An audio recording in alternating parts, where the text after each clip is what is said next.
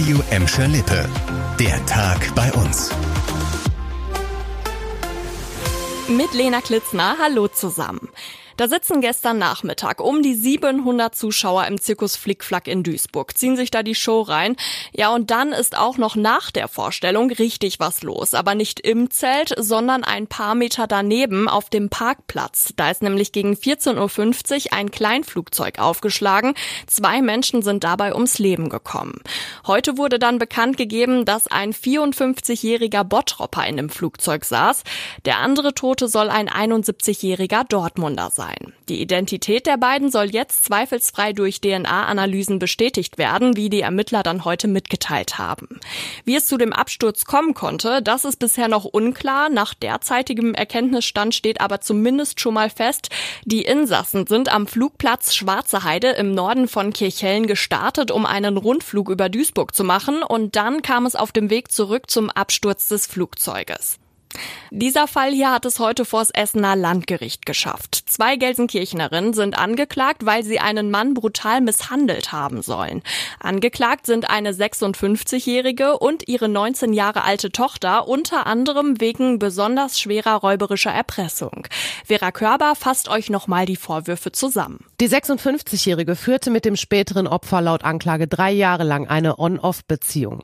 Ende vergangenen Jahres ließ sich der Mann laut Staatsanwaltschaft in einer Gelsenkirchener Wohnung ans Bett fesseln, in der Erwartung, Sex zu haben.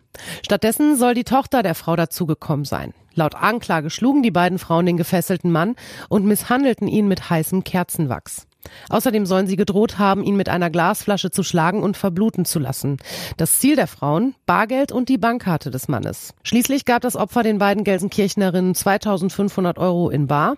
Mit der Karte sollen sie weiteres Geld abgehoben haben. Eigentlich sollte der Prozess schon im Juni starten. Die beiden Frauen wurden dann aber erstmal wegen ihrer Schuldfähigkeit psychiatrisch untersucht.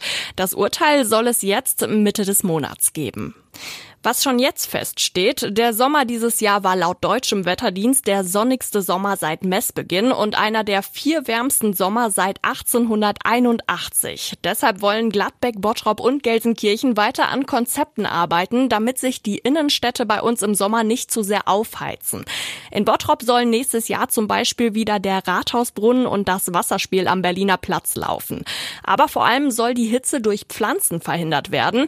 Die großen bunten Blumentöpfe im Stadtgebiet sollen dann auch wieder verteilt werden. Das plant die Stadt Gladbeck übrigens auch.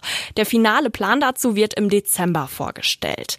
In Gelsenkirchen wird gerade erst noch auf die Ergebnisse einer Klimaanalyse gewartet. Danach soll ein langfristiger Plan aufgestellt werden, wie die Stadt dann auf die Erwärmung durch den Klimawandel reagieren kann.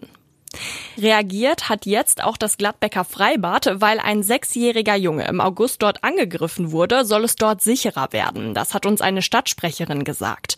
Ab der nächsten Saison sollen dann zum Beispiel Streetworker zum Einsatz kommen. Rettungsschwimmer und Bademeister sollen mit Blick auf schwierige Gäste speziell geschult werden. Und freien Eintritt in den Sommerferien gibt es dann nicht mehr für alle Jugendlichen, sondern nur noch für Gladbecker Schüler. Die Kosten für die Pläne übernimmt die Stadt Gladbeck. Das war der Tag bei uns im Radio und als Podcast. Aktuelle Nachrichten aus Gladbeck, Bottrop und Gelsenkirchen findet ihr jederzeit auf radio und in unserer App.